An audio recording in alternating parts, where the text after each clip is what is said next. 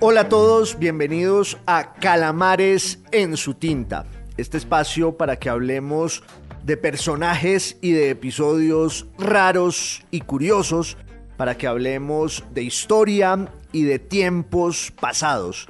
en los que laten, en los que se esconden, en los que duermen, claves fundamentales y también las semillas del nuestro y de los que vendrán. En esta salida quiero que hablemos de un objeto que de pronto nos ayude a contar una historia. Ese objeto es una espada herrumbrosa que encontraron hace un par de años, en el 2021,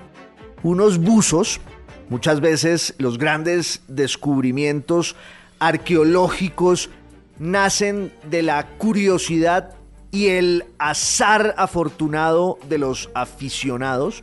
En este caso, unos buzos se sumergieron en el mar de Haifa, en Israel, en el 2021, y allí se encontraron con una espada que hace pocos días una serie de investigadores muy rigurosos ya dictaminaron que había pertenecido a un cruzado, un soldado de Dios cristiano, quizás francés, que entre el año 1097 y el año 1215 estuvo peleando en nombre de su fe en Tierra Santa. Eso, de hecho, eran las cruzadas una empresa militar,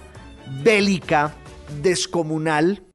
en nombre del cristianismo para recuperar los lugares santos que estaban allí en Palestina y que en la Edad Media estaban en manos del Islam. No deja de ser también una especie de coincidencia muy inquietante que hace unos días la red social Twitter, famosa por su emblema, que era ese pájaro que trinaba, lo haya cambiado por una X, una cruz, que fue también durante siglos el símbolo de la identidad y de la fe cristianas y el símbolo de esa noción y esa idea de la cruzada como una guerra santa. Incluso en nuestra época acudimos a esa idea de la cual se abusa mucho para hablar de una cruzada a propósito de lo que sea. Una cruzada contra el cambio climático, una cruzada contra la corrupción o las drogas prohibidas, una cruzada en favor de los niños. Es como un mantra, una idea fuerza que simboliza esa movilización en nombre de una causa que se presume trascendental y superior. El origen histórico de la idea de la cruzada está en la Edad Media cristiana y en un momento de la historia europea y de Occidente que es determinante porque es allí donde se forjan y surgen muchos de los valores de eso que vamos a llamar la civilización occidental. El trasfondo era ese, el del enfrentamiento entre el cristianismo o la cristiandad como un concepto territorial y cultural que se moviliza en masa para enfrentarse contra el Islam. Podríamos decir que la primera cruzada, aunque no siempre se le da ese carácter, es el enfrentamiento de los cristianos españoles contra los musulmanes que llegaron a la península ibérica, que se asentaron allí, que la conquistaron y que luego se fueron integrando a su destino. Podríamos hablar incluso del cristianismo español y del islam español, que partieron sus lanzas durante muchos siglos, seis o siete, y esa noción del enfrentamiento del cristianismo español contra el Islam, que para los cristianos españoles eran unos advenedizos y unos usurpadores,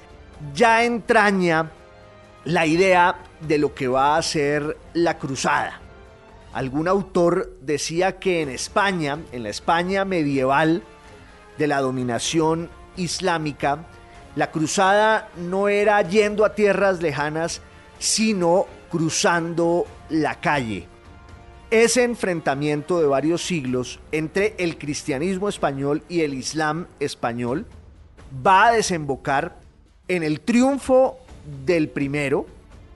en 1492, y en la configuración de toda una cultura cristiana,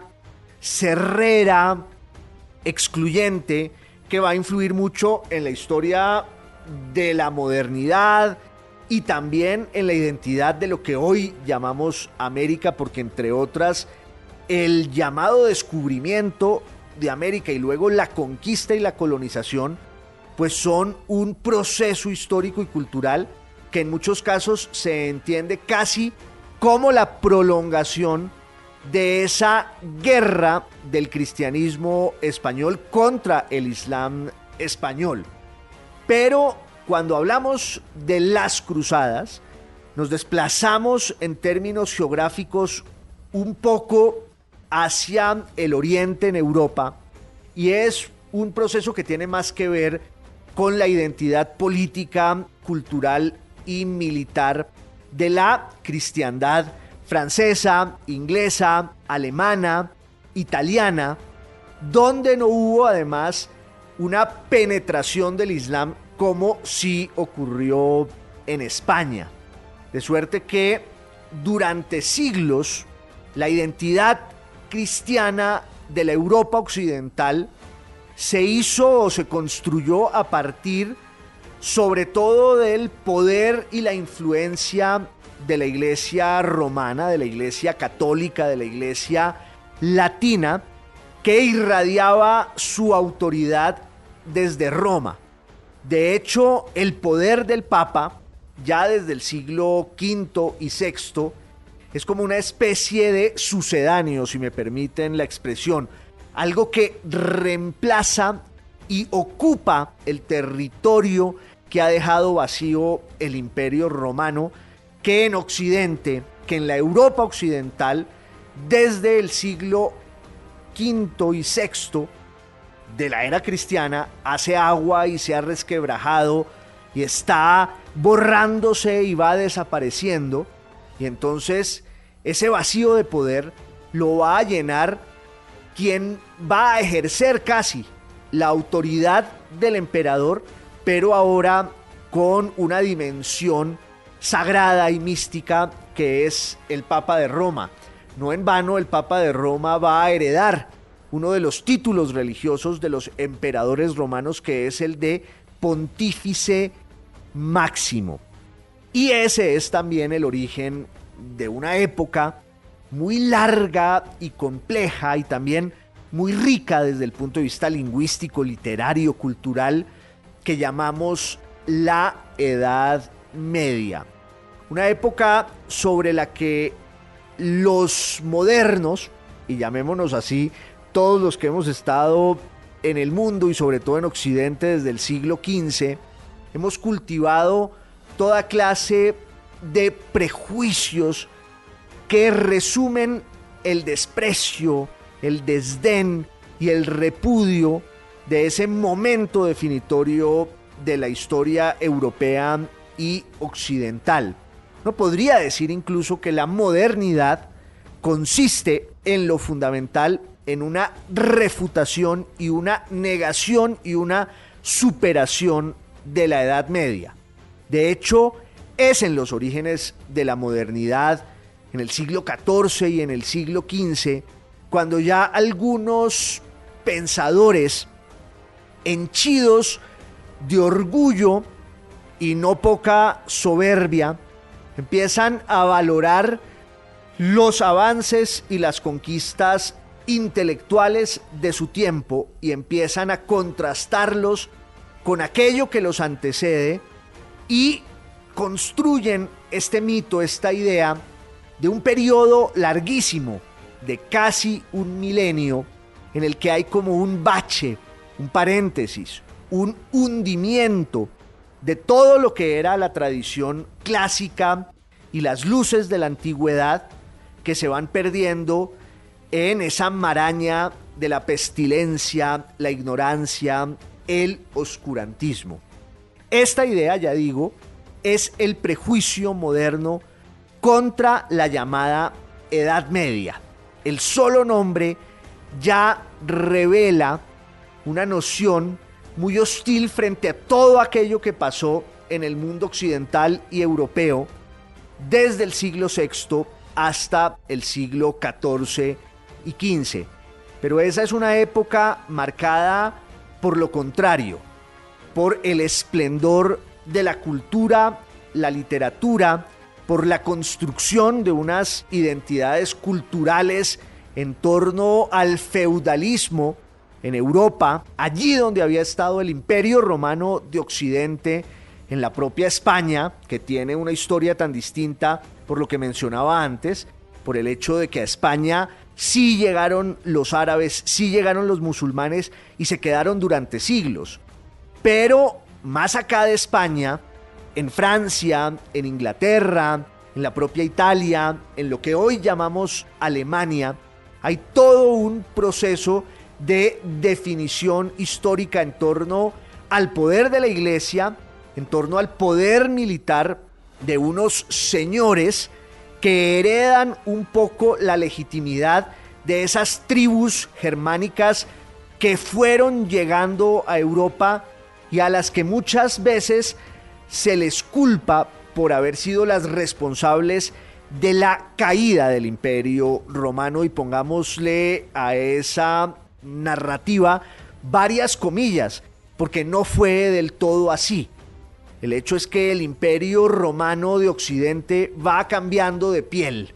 y lo que sobrevive en el mundo medieval es, por un lado, la lengua de Roma, que es su gran herencia, el latín, por otro lado, el poder y la autoridad y la legitimidad de la iglesia en torno al papado, que es la que garantiza la unidad perdida del imperio, y en términos, eso sí, étnicos y culturales, pues un mestizaje entre el elemento latino, el elemento germánico, mientras que en lo que era el oriente del imperio romano, en toda la zona griega, es decir, desde Italia hacia el oriente, allí el imperio no cayó nunca, no hubo una ruptura, no hubo ese resquebrajamiento del poder militar y jurídico del imperio. De hecho, la capital del imperio ya se había partido en dos. Había quedado en el siglo V en Roma por un lado y en Constantinopla por el otro. Esa ciudad en el Bósforo a la que los griegos llamaban Bizancio por el general griego que en el siglo VI antes de Cristo la ocupó y que el emperador Constantino en el siglo IV de nuestra era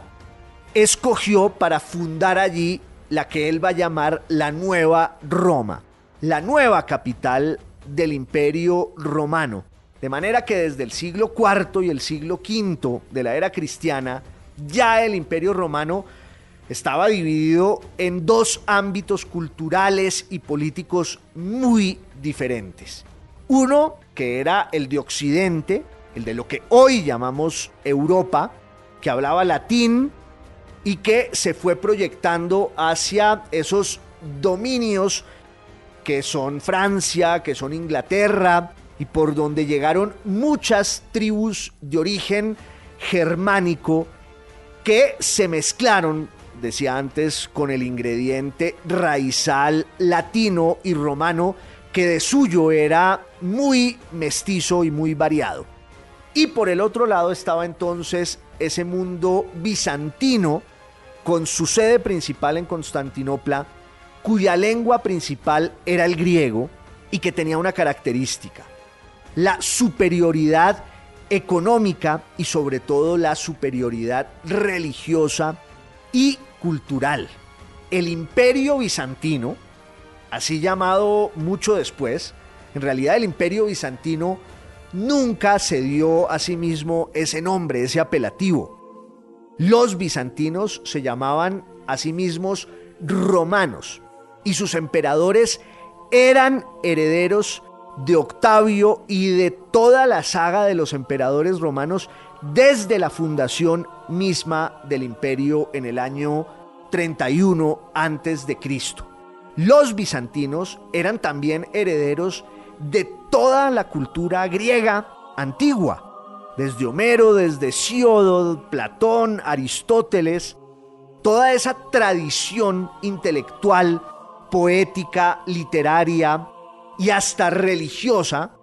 del paganismo que se fue compenetrando con el cristianismo en su fundación, pues era el legado que los bizantinos reconocían como propio, el legado de la Roma oriental que hablaba en griego, que fue la lengua en la que se creó y se fundó y se definió y se estableció la religión cristiana. Los grandes centros del surgimiento del cristianismo como una religión y una cultura, con sus dogmas, con sus ideas, etc., esas ciudades estaban todas en el ámbito oriental del imperio romano, que se mantiene en pie cuando en el occidente, en el siglo V y en el siglo VI de la era cristiana, el imperio ya ha caído. Entonces hay un contraste abismal entre lo que está pasando en el mundo occidental, en la Europa occidental, que es allí donde nace esa idea del medioevo como una época de tránsito y de decadencia, y el mundo oriental, bizantino, griego, que mantiene intactas sus estructuras, su economía, su poder y sobre todo esa labor cultural en torno a la preservación de la lengua griega, que además en Bizancio tiene muchísimo que ver con la definición de los dogmas cristianos y también con un elemento determinante de la cultura cristiana en sus orígenes, que es el surgimiento de las herejías. Una cantidad de teólogos y pensadores y disidentes en Siria, en Palestina, en Egipto, que acogen el credo cristiano, pero empiezan a darle varias vueltas de tuerca para situar algunas fronteras o algunos reparos a esas nociones oficiales del cristianismo que son muy difíciles de asimilar en muchos casos. La idea misma de la Santísima Trinidad, la idea, por ejemplo, de la naturaleza de Cristo. Ustedes saben que en el cristianismo oficial, Cristo es a la vez Dios y hombre. Las dos sustancias, las dos materias habitan por igual en este personaje histórico cuyo mensaje consiste justamente en eso, en que Él es la encarnación de ese Dios de los judíos que era innombrable, intangible, invisible, que era Jehová o Yahvé o Jehová. De hecho, el nombre judío de Dios significa eso, el que no se puede invocar ni mencionar, el innombrable. Y el mensaje de Cristo consiste en la concreción y la humanización de esa idea de Dios como si Cristo fuera la profecía final. Cristo no es un profeta, sino la profecía. Dice el credo oficial del cristianismo que se encarna por igual en la sustancia divina y en la sustancia y en la materia humana de Jesús. Pero cuando uno explica esto, que es un misterio, pues hay toda clase de especulaciones, variaciones, dudas y reparos, y es de allí de donde surge eso que se va a llamar la herejía. La herejía cristiana tuvo su caldo de cultivo en el ámbito oriental del imperio, en el mundo bizantino, porque era allí donde estaban los instrumentos intelectuales para poder desplegar esa discusión tan intensa, apasionada y tan difícil. Pero el tiempo va pasando y la bola va corriendo, como decía algún narrador deportivo colombiano, y en esa definición histórica pues van compareciendo también nuevos actores. En el siglo VII de la era cristiana, irrumpe desde el mundo árabe, que se proyecta hacia el norte, en Egipto y en el Medio Oriente, esa religión fundada por un beduino inteligentísimo en Arabia, brillante, que se llama Mahoma, y que inspirado también en varias fuentes monoteístas que están en el judaísmo y que están un poco en el cristianismo, pues funda una religión de sumisión absoluta. Eso quiere decir el Islam. No es el momento de ahondar en la historia de esa religión, alguna vez lo haremos aquí en Calamares en su tinta, pero sí es clave entender que la gran proeza de Mahoma es, por un lado,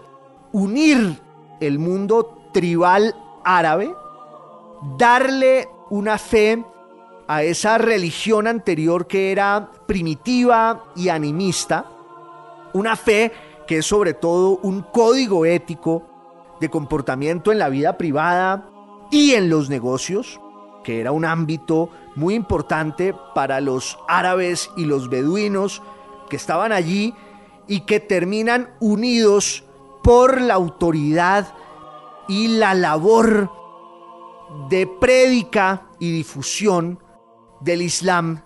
de ese credo que Dios le ha dictado a su profeta mayor, que es Mahoma, y que está en ese libro que se llama el Corán. A partir de allí el Islam se vuelve una fuerza humana, cultural y sobre todo militar expansiva, descomunal, porque había un concepto en el Corán que era el concepto de la guerra religiosa, de la yihad, que tiene dos dimensiones, una dimensión personal, privada, la yihad como una especie de lucha que el fiel tiene que cumplir todos los días para honrar a Dios, pero también la yihad como el intento de sometimiento de otras culturas, de otros pueblos, a los mandatos implacables de Alá. Esa fuerza va a proyectarse sobre el Mediterráneo Oriental a finales del siglo VII y en el siglo VIII y el Islam pues va a conquistar un territorio muy importante que era el de los persas en Mesopotamia, que era el de los bizantinos cristianos griegos en Palestina y en, en Anatolia, y también el Islam va a conquistar toda la ribera africana del Mediterráneo hasta llegar a principios del siglo VIII a la frontera entre África y Europa en España, el estrecho de Gibraltar, el estrecho por el que pasó Tarik, que es uno de los conquistadores del mundo islámico de la península ibérica en el año 711 y eso cambia completamente la historia porque el cristianismo en su conjunto, es decir, tanto el cristianismo occidental latino, católico, regido por la autoridad del Papa y protegido por los ejércitos de los señores feudales, y el cristianismo oriental bizantino o el imperio romano de Oriente, que nunca se cayó, sino hasta 1453, mucho después, y que tenía la autoridad de su emperador, el Basileus, y que tenía la autoridad religiosa del patriarca, ese cristianismo también cobra conciencia de la amenaza y el peligro que significa el Islam. Hay un hecho muy importante y es que en el siglo VII y VIII, cuando se dan las grandes conquistas árabes islámicas frente a los persas y frente a Bizancio, en Palestina, en Siria y poco después en Egipto y en Anatolia, había una especie de disposición positiva de muchos cristianos que estaban allí y también de los judíos que estaban allí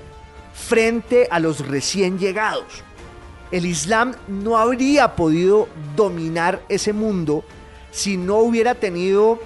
la complicidad o la benevolencia de ese cristianismo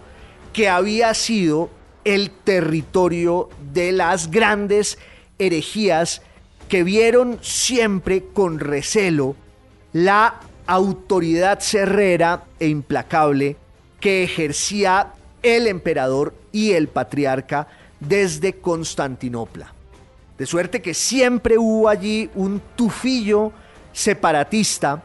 que los árabes y que el Islam aprovechan muy bien y a partir del siglo VII y del siglo VIII sobre todo, se va configurando un poder califal en torno a la ciudad de Damasco, en torno también a los Omeya, que es una dinastía que va a darle el esplendor cultural más alto y sabio y lúcido a esa forma como los árabes se apropiaron de los ingredientes culturales que encontraban a su paso. Yo creo que hay que celebrar o por lo menos señalar esa característica del Islam árabe con su primera expansión, porque el Islam de los árabes, el Islam fundacional, tenía unas raíces religiosas y poéticas muy claras en torno a la lengua árabe, que además va a adquirir también una nueva dimensión con la labor religiosa de Mahoma y sus continuadores, pero en términos científicos, en términos filosóficos, en términos históricos, era una cultura muy precaria, que sin embargo tiene la gran virtud de saber esa condición y entonces cuando se encuentra con unas culturas que tienen una tradición mucho más rica, lo que hacen los árabes es apropiarse de ese mundo y volverse sus mejores intérpretes y custodios. Ocurrió en el encuentro de los árabes con los persas y ocurrió en el encuentro de los árabes con el mundo bizantino cuya lengua era el griego. Y en esa lengua estaban todos los saberes de la antigüedad clásica. La astronomía, las matemáticas, la medicina, ciencias que los árabes empiezan a traducir y a trasvasar del griego a su idioma para ir extendiendo ese manto brillante de un saber recién apropiado que va a llegar también a los confines occidentales y es un poco lo que explica todo ese esplendor cultural del mundo andalusí, del mundo islámico español, donde ya estaba empezando a fraguarse esa nueva cruzada entre los cristianos de España y los musulmanes de España. Pero ¿qué pasó con Europa? ¿Qué pasó con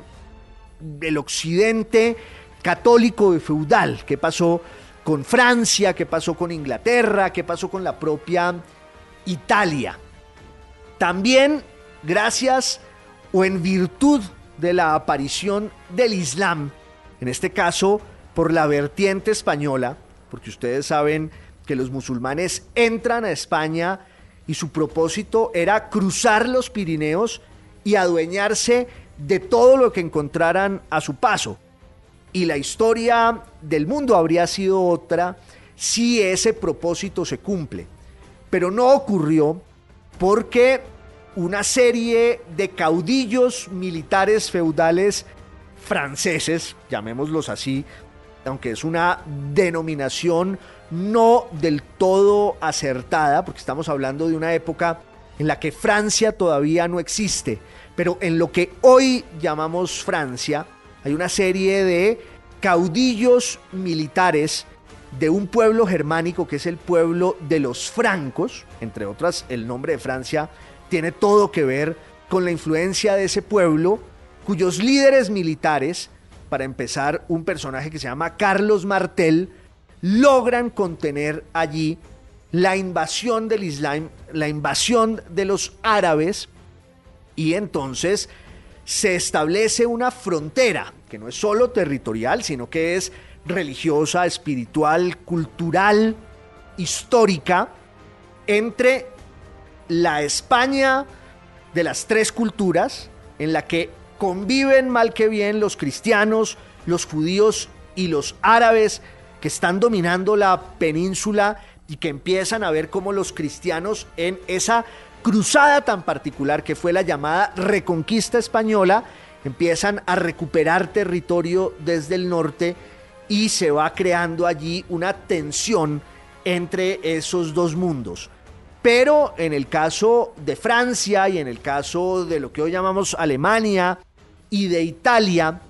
la irrupción de los francos es muy importante porque va a ser ese el origen de una figura política que va a cambiarlo todo, que es Carlomagno. No hay tiempo hoy para que hablemos ni un segundo de lo que significó Carlomagno, pero está muy claro que a partir del siglo VIII y IX, la Europa occidental,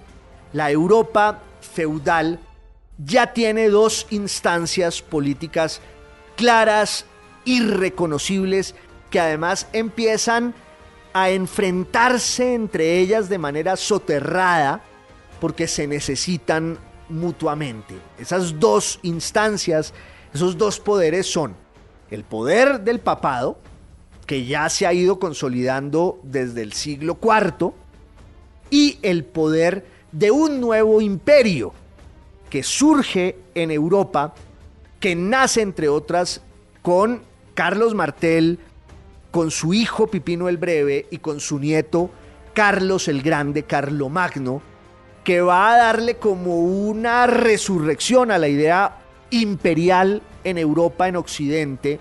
y a partir de ese momento van a ser dos siglos muy interesantes que son los que por lo general los historiadores asocian con la pestilencia, con la decadencia y con esa noción caricaturesca y tétrica del oscurantismo, que era lo que a uno le enseñaban en el colegio en un resumen muy grosero en dos páginas de un manual cualquiera, ya salíamos todos de la Edad Media con esa idea de que era una época de oscuridad y de tránsito entre la antigüedad y el renacimiento, que fue cuando y dónde surgió el nombre de la Edad Media. Ya dije un nombre que es inevitable, pero que también es muy injusto y sobre el que hay que establecer toda clase de matices y variaciones para que entendamos qué fue en realidad lo que ocurrió allí. A partir del siglo IX y en el siglo X se va consolidando la autoridad del imperio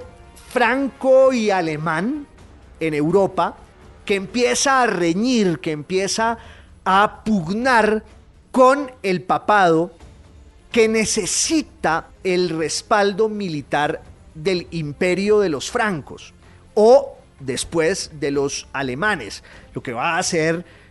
el Sacro Imperio Romano Germánico. Era una estructura social jerarquizada, marcada además por unos valores que hoy nos pueden parecer risibles, inconcebibles,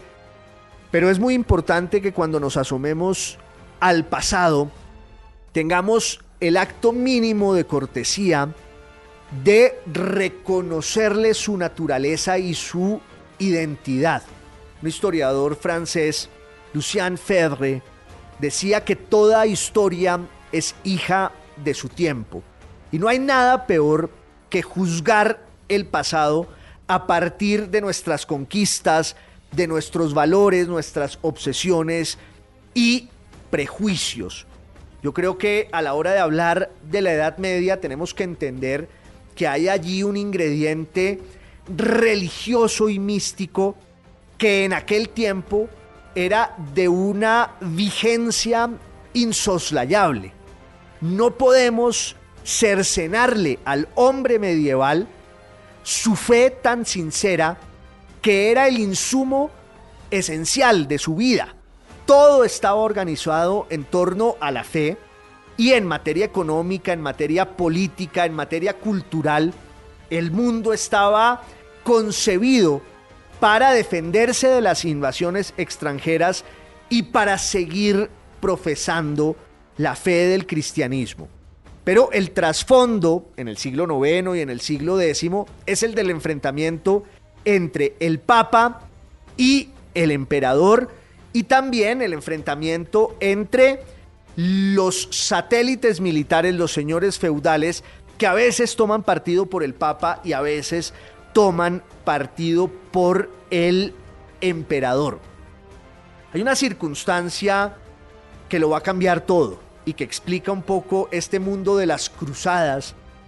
que es del que quiero que hablemos a partir de esa espada perdida y rescatada en el mar de Haifa hace unos años, porque también hay un ingrediente cronológico que va a empezar a influir mucho sobre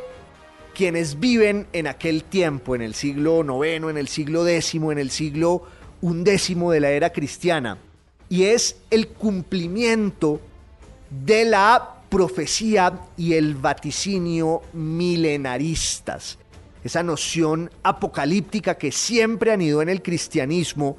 del cumplimiento del fin de los tiempos. Ustedes saben que la cronología cristiana la fijó un monje que se llamaba Dionisio el Exiguo en el siglo VI de la era cristiana y al que le encomendaron la misión de calcular un poco dónde estaba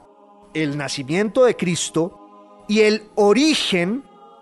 de la edad evangélica con respecto a las dos grandes cronologías que determinan la cronología cristiana, que son la cronología judía y la cronología romana. Así que en el siglo VI de la era cristiana, un monje muy erudito hace unas sumas, hace unas restas, determina más o menos dónde está el nacimiento de Cristo y a partir de allí se empiezan a contar los días y los años y luego los siglos de la era del Señor. De suerte que cuando se aproximaba el año 1000, hubo un brote supersticioso, típicamente medieval, místico y enloquecido, en el que la gente sintió que la promesa del fin de los tiempos se iba a cumplir. Había como un fervor escatológico, milenarista, apocalíptico, que siempre se había dado en la tradición cristiana, pero que se fue agudizando con la proximidad del año 1000. No nos riamos tanto, recordemos que fuimos testigos de la llegada del año 2000 y de todos los disparates de una cantidad de gente que sintió que también el mundo se iba a acabar y que empeñó la casa y las joyas de la esposa para viajar a Tierra Santa a ver si el fin de los tiempos eh, les era más benévolo allá en Jerusalén, en el Santo Sepulcro, que en una esquina oyendo la canción del Año Nuevo en Colombia con una botella de aguardiente. Yo prefiero lo segundo a lo primero. Si va a llegar el fin de los tiempos, ya que lo coja uno bailando las canciones típicas de Año Nuevo colombianas y con una botella de aguardiente en la mano, que entre otras me parece la versión esperpéntica en realidad del fin de los tiempos. Ese sí es el Apocalipsis. Lo cierto es que en el año 1000 hubo una estampida de cristianos occidentales que empiezan a viajar a Tierra Santa porque quieren encontrar allí la salvación, tocando con sus propias manos, dando un testimonio de fe, los lugares en los que ocurrió toda la mitología y la narrativa y la historia del cristianismo. El problema, claro, es que Jerusalén había caído ya en manos del Islam. En tiempos de los persas, los persas la habían conquistado, pero un emperador ah, bizantino en el siglo VII, Heracleo, recuperó la ciudad, pero muy pronto luego los árabes se tomaron Jerusalén y para el siglo X y el siglo XI y el siglo XII ya había llegado además un nuevo actor en este complejísimo rompecabezas que espero no esté resultando muy enrevesado, que es por el oriente los turcos, los turcos seljusíes. De hecho, en el siglo X y XI aparecen casi al tiempo las dos grandes fuerzas culturales y militares que van a enfrentarse en el mundo de, los, de las cruzadas. Por un lado, repito, los turcos que entran desde el Asia Central hacia Siria y Palestina y Anatolia y que se van a islamizar y que van a enfrentarse contra los árabes y que van a tratar también de conquistar Bizancio, no lo van a hacer sino hasta 1453 y en el mundo occidental aparece un pueblo también que va a cambiar la historia, que es el pueblo normando, el pueblo de los vikingos, que así como los turcos se islamizaron, los vikingos se cristianizan, pero conquistan Inglaterra, conquistan el norte de Francia, entran a España, llegan hasta el sur eh, de Italia con su lengua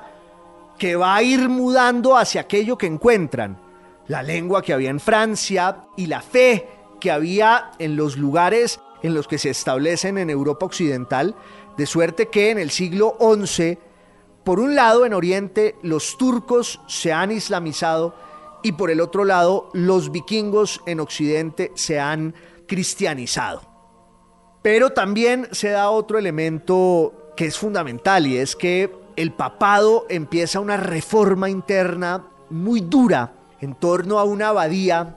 que funda un señor que se llama Guillermo el Piadoso de Aquitania en el año 926, si no estoy mal, y que para dar un testimonio de su devoción cristiana, crea una abadía que muy pronto va a ser el epicentro de una gran transformación teológica y cultural en el mundo cristiano, porque los clérigos empiezan a decir, ya basta de esta dependencia del poder militar del emperador y de los señores feudales. Y entonces surge como una noción militar en esa abadía que es la abadía de Cluny, de la que van a surgir muchísimos papas, entre ellos un papa que se llama Urbano II, que en el año 1095 convoca un concilio en Clermont, en Francia, para decirles a los cristianos occidentales, hay una peregrinación constante de hijos nuestros, de fieles del cristianismo occidental, que van a Tierra Santa y que tienen que sufrir la humillación y los vejámenes a los que los imponen los musulmanes. En realidad era un peaje que les cobraban los turcos, muchas de esas romerías y peregrinaciones se extraviaban, algunas llegaban hasta Hungría creyendo que habían entrado a Jerusalén y muchos timadores allí convencían a los pobres fieles de que estaban en Jerusalén y volvían dichosos a su casa. Pero en el año 1095, un papa nacido de la reforma de Cluny, Urbano II, convoca una reunión de señores feudales y de clérigos y les dice, vamos a recuperar los lugares santos para el cristianismo porque Dios lo quiere. Deus lo volt, dice en su viejo francés, o en latín Deus Vult. Y sale esta romería enloquecida como en una especie de gran enajenación mística, comandada por un personaje estrambótico que se llama Pedro el Ermitaño, camino de Jerusalén, con la idea de llegar a Tierra Santa y quitársela de las manos al Islam y recuperarla para la cristiandad. Muy pronto, esa turba, esa legión enajenada va a fracasar y entonces el Papa llama a los señores feudales, llama a los alemanes comandados por Godofredo de Bouillon, llama a los provenzales comandados por Raimundo de Tolosa, llama a los normandos del norte comandados por Roberto, el hijo de Guillermo el Conquistador, que acaba de conquistar Inglaterra, y llama a los normandos que estaban en el sur de Italia, que son Bohemundo y Tancredo de Tarento. Y estos ya son unos guerreros en serio que configuran unas rutas, porque era todo un sistema, además turístico, que se crea de hoteles y hospitales para cuidar el camino de los peregrinos que se vuelven muy pronto soldados de Dios. Claro, en la mitad de la ruta estaba el cristianismo oriental que hablaba griego, el cristianismo bizantino que despreciaba y repudiaba a los occidentales y a los europeos mucho más que a los musulmanes. Está el testimonio de la hija del emperador bizantino que se llama Ana Comnini o Ana Comneno, que deja un diario de lo que fue el tránsito de los cruzados por el mundo bizantino. Una procesión de espanto de unos personajes que comían con la mano. De hecho, los cubiertos, como ese adminículo que va a servir para evitar, entre otras muchas enfermedades, y para que la gente pueda comer sin usar siempre las manos, va a ser el gran aporte del mundo bizantino a los cruzados que los descubren y a partir de entonces vuelven a Europa con cubiertos, contenedores, cuchillos y cucharas pero también con ese mundo que les va a cambiar la vida, porque en un rapto místico entre el año de 1098 y 1099, los cruzados, en la que va a ser la primera cruzada, logran entrar a Dorilea, logran entrar a Antioquía y logran finalmente entrar a Jerusalén, derrotan de forma inesperada a los turcos, derrotan al Islam y se establece allí un reino francés, un reino occidental, un reino católico que va a durar un siglo más. Vendrán otras seis cruzadas, pero la primera es la más emblemática por lo que tiene de fantasioso, de literario, de épico y glorioso. Pero las cruzadas van a cambiar también la historia y la estructura mental y social de Europa, porque más importante que el encuentro de los lugares sagrados va a ser el encuentro con una cantidad de libros que Occidente había olvidado y unas rutas comerciales que le van a dar el surgimiento a una nueva clase social en Europa, que es la llamada burguesía, que cuando regrese a los feudos no va a querer seguir con esa vieja práctica de la economía cerrada y de pan coger, y entonces el comercio se va a volver un nuevo atributo, un nuevo rasgo de la vida cultural, social, política y económica de la Europa occidental. Todo eso ocurrirá después del año 1095, cuando el Papa Urbano II gritó por primera vez la consigna de la cruzada y Europa en masa fue a Tierra Santa y pudo por un periodo muy breve recuperar los lugares santos. Luego seguirá esa guerra santa, ya digo, por varios siglos y esa será otra historia muy distinta. ¿A cuál de esos soldados le pertenece esa espada que encontraron unos buzos en Haifa en el 2021? No podemos saberlo, por supuesto, pero allí sí está el símbolo de toda una época que esa espada casi como una pluma, hoy nos permite contar en Calamares en su tinta, que es, ya saben ustedes, podcast, video podcast y también Radio. Los espero en la próxima salida. Les agradezco por su compañía y les mando un abrazo muy especial. Muchas gracias. Boombox.